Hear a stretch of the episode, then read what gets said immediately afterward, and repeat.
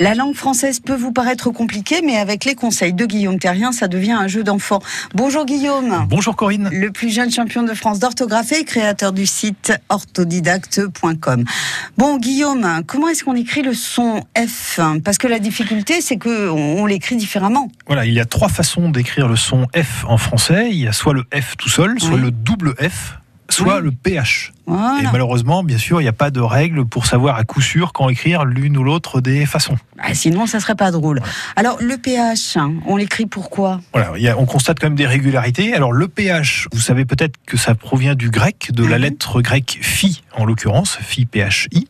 On le trouve donc dans de nombreux mots composés à l'aide d'éléments d'origine grecque, comme tout ce qui est phone, fil, phobe, photo. Mhm, Par exemple, mhm. orthophonie, francophile, agoraphobe, photocopie. On le trouve aussi dans d'autres euh, mots d'origine grecque comme mhm. pharmacie, amphithéâtre, tout ce qui commence par amphi d'une manière générale, ou encore un mot comme la sphère, ça aussi ça vient du, grec. Il y a deux F alors?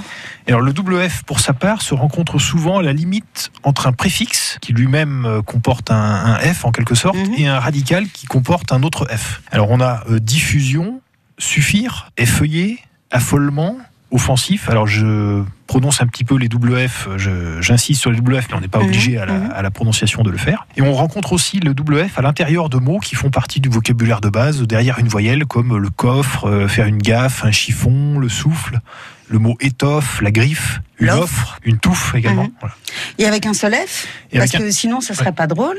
Avec un seul F, on en a évidemment beaucoup, euh, essentiellement euh, quand c'est la première lettre du mot, bien sûr, sauf pour les mots grecs, hein, vous l'avez compris, qui eux commencent par PH. Donc euh, avec un seul On a fable, la ficelle, la force, etc. Bien sûr, entre autres multiples mots. On trouve un, un simple F également derrière les consonnes L, N, R et S, par exemple dans calfeutré, confort, le forfait transféré. Là, on va pas mettre deux F évidemment parce qu'il y a déjà une consonne avant. Mhm. Et aussi dans le suffixe if, bien entendu, hein, actif, constructif, attentif, alternatif. Là, bien sûr, on va pas mettre deux F. Ça semble assez évident en fin de mot.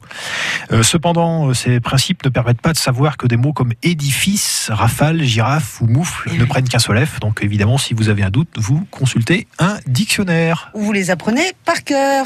voilà Guillaume, on se retrouve demain. bon week-end.